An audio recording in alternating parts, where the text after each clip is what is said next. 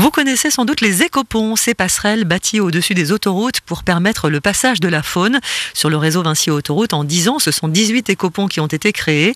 Et aujourd'hui, nous avons voulu savoir quel était le bilan avec Philippe Chavarenne de Vinci Autoroute. Bah, cette décennie a vu l'apparition de ces ouvrages larges, hein, de 15 à 25 mètres. Donc ça, c'est vraiment une nouveauté dans le paysage français, parce qu'en Europe, il y en avait déjà, notamment aux Pays-Bas, en Suisse, en Autriche. Donc maintenant, la France n'est plus en retard à ce niveau-là.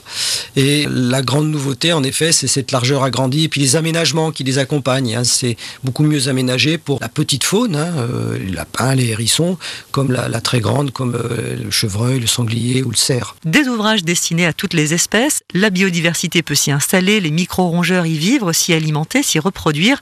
Mais pour quel résultat? Sur l'utilité, si on doit faire un bilan, oui, ces ouvrages, on sait qu'ils sont empruntés, utilisés par la faune et par plusieurs espèces, au moins une vingtaine d'espèces.